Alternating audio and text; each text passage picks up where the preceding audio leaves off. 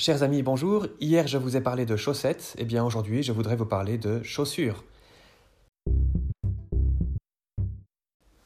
Il y a des gens qui sont tellement passionnés de basket, on les appelle les sneakers addicts, qu'ils se sont achetés en ligne plusieurs paires de chaussures pendant le confinement, alors même qu'ils ne pouvaient pas sortir.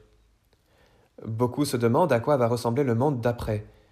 Il n'y a pas besoin d'être prophète pour dire que le monde d'après sera le même que le monde d'avant, s'il a été le même pendant le confinement. Tu étais consommateur avant le confinement? Tu es resté consommateur pendant le confinement? Il y a de fortes chances que tu restes consommateur après le confinement. Tu étais violent avant? Tu es resté violent pendant? Pourquoi est-ce que ça changerait après? Tu étais paresseux avant? Tu es resté paresseux pendant?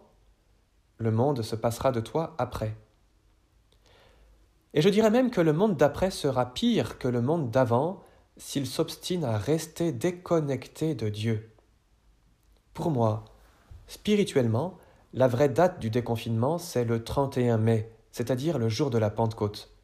Rappelez-vous que ce jour-là, les apôtres du Christ, qui étaient enfermés, ont reçu la puissance de l'Esprit Saint et sont aussitôt sortis pour annoncer le Christ à toutes les nations.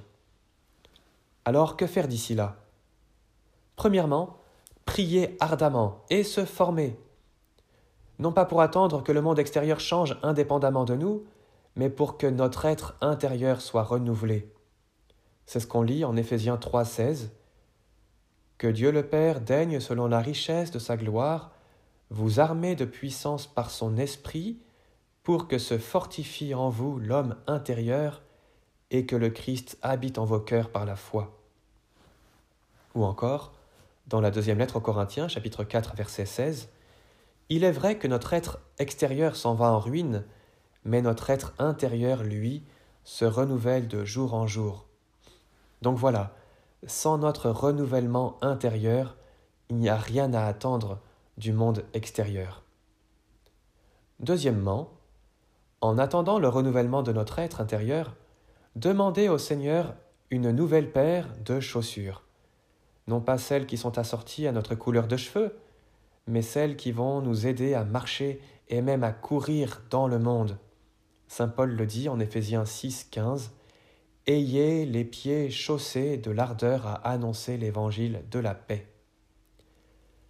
La tâche du chrétien ne se réduit pas à faire un monde un peu plus juste, un peu plus beau, ou que sais-je encore, mais elle consiste à annoncer l'évangile pour reconnecter le monde à Dieu et que le monde soit sauvé. Aujourd'hui, je vais continuer mon petit combat pour renouveler mon être intérieur.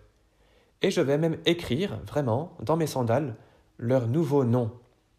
Ardeur à annoncer l'évangile de la paix. Vous pourriez le faire vous aussi, ne serait-ce qu'en mettant un petit papier dans vos chaussures. Ardeur à annoncer l'évangile de la paix. À bientôt